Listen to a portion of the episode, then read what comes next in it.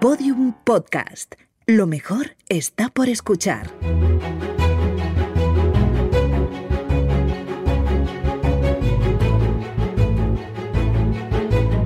Historia de España para selectividad. Un podcast de Juan Jesús Pleguezuelos.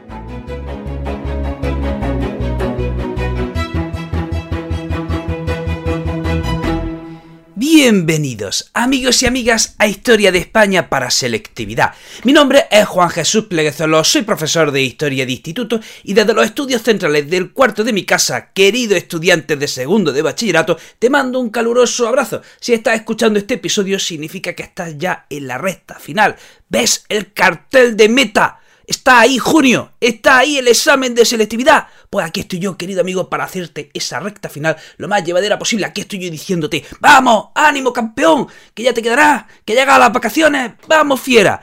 Antes de empezar con el programa, recordarte que este episodio lo puedes escuchar desde la aplicación de Podium Podcast.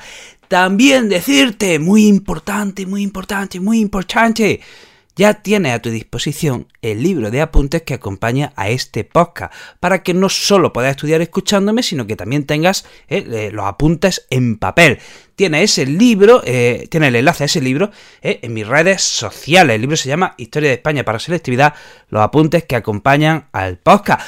Bueno, bueno, bueno, vamos a hablar de la formación del Frente Popular y de las actuaciones tras su triunfo electoral. Recuerden que en la Segunda República tenemos las siguientes fases. Bienio reformista del 31 al 33. Bienio conservador del 33 al 35. Febrero del 36. Victoria del Frente Popular. Julio del 36 estallido de la guerra civil. Repito, bienio reformista del 31 al 33, bienio conservador del 35 al 33, febrero del 36 victoria del Frente Popular y julio del 36 comienza la guerra civil. Guerra civil que pretendía ser un golpe de Estado, pero que terminó desembocando en una guerra civil que dura tres años.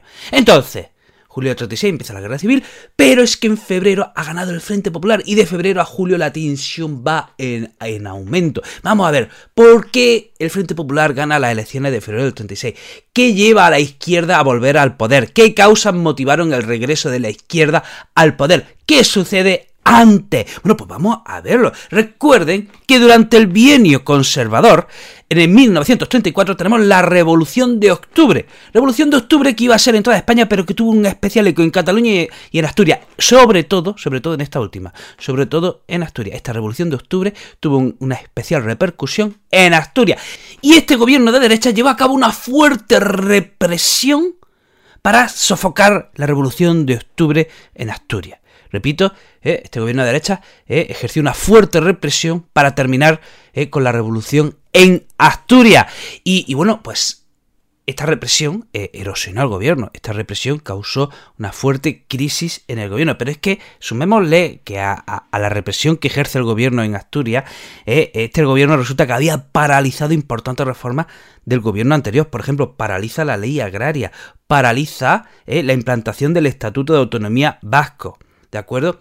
Eh, vamos a ver, octubre del 34, ¿qué había pasado en octubre del 34 días antes de la revolución de octubre? Pues que miembros de la CEDA entran en el gobierno. ¿De acuerdo? Eh, eh, en 1933 empieza a formar gobierno, en principio, el Partido Radical. Y lo que pasó en octubre del 34 es que algunos miembros de la CEDA entran en el gobierno del Partido Radical. Bien, pues ¿qué pasa? Que estos miembros de la CEDA que entran eh, en, el, gobierno del Partido Radical eh, llevan provocan un giro conservador en el gobierno. Hacen que este, este gobierno gire más a la derecha y sea aún más conservador. Y por ejemplo, debido a la Revolución de Octubre del 34, se suprime el Estatuto de Cataluña. Eh, además, otra, otro freno a las propiedades del gobierno anterior. Se le devuelven las propiedades a los jesuitas. Se nombra a Franco jefe del Estado Mayor. Y se presenta un proyecto de constitución que es muy conservador. Entonces, todo esto lleva a la formación eh, de una alternativa de izquierdas. Todo esto lleva a que las izquierdas se unan. Eh, todo esto lleva a que las izquierdas eh, se unan en una gran coalición que sería el Frente Popular. repito, la represión que se lleva a cabo en Asturias, la paralización de la ley agraria, la paralización del Estatuto de Autonomía Vasco, eh, la supresión del Estatuto de Cataluña, el nombramiento de Franco como jefe del Estado Mayor, eh, la devolución a los jesuitas de sus propiedades, el proyecto de una constitución muy conservadora, etcétera, etcétera, etcétera.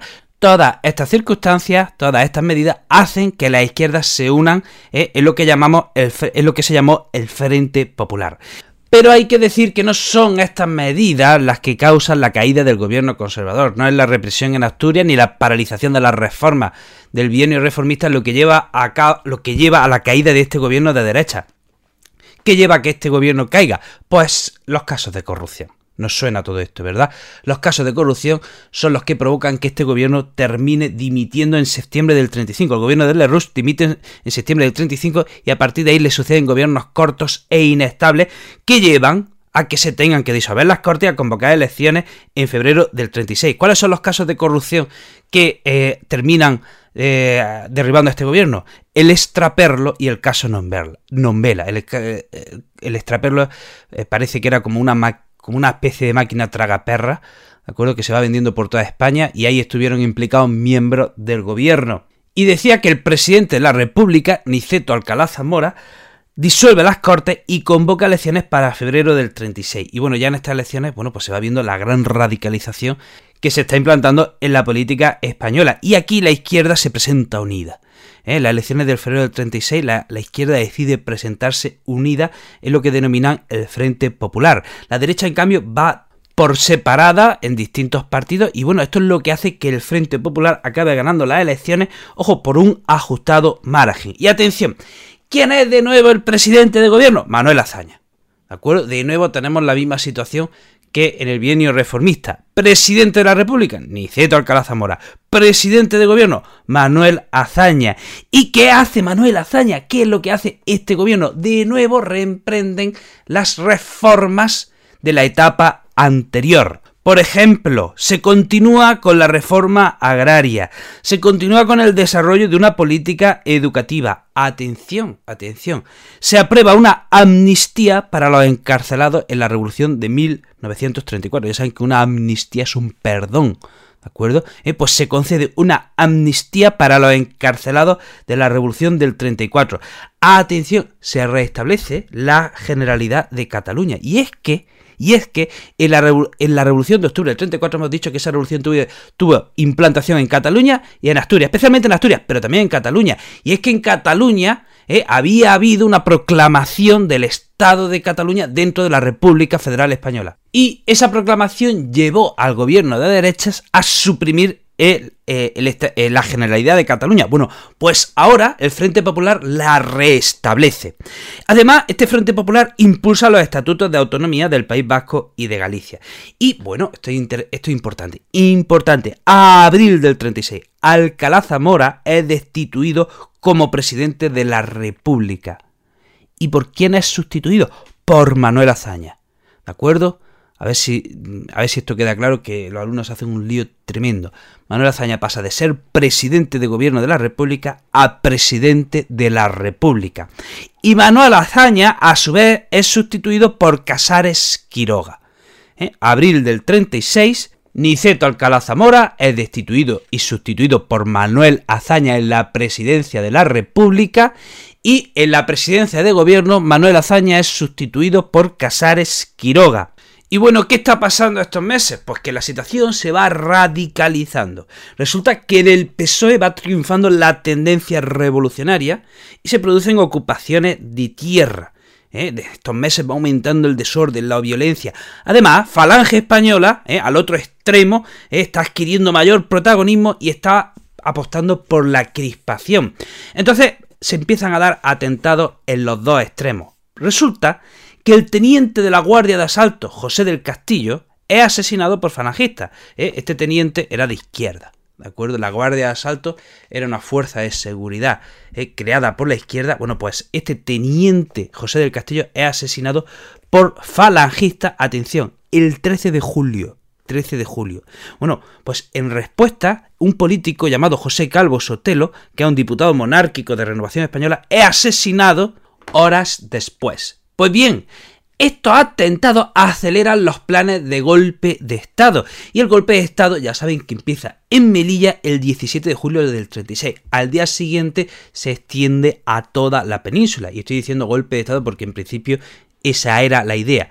Esto ya saben, acaba desembocando en una guerra civil. Bueno, hasta aquí el programa de hoy. Te recuerdo, te recuerdo que tiene a tu disposición el libro de apuntes que acompaña a este podcast. Tiene el enlace en mis redes sociales. Yo soy el profesor inquieto en YouTube, Instagram, TikTok y Facebook. Y soy el profe inquieto en Twitter. Querido amigo, querida amiga, te mando un pedazo de abrazo y nos vemos en el próximo programa.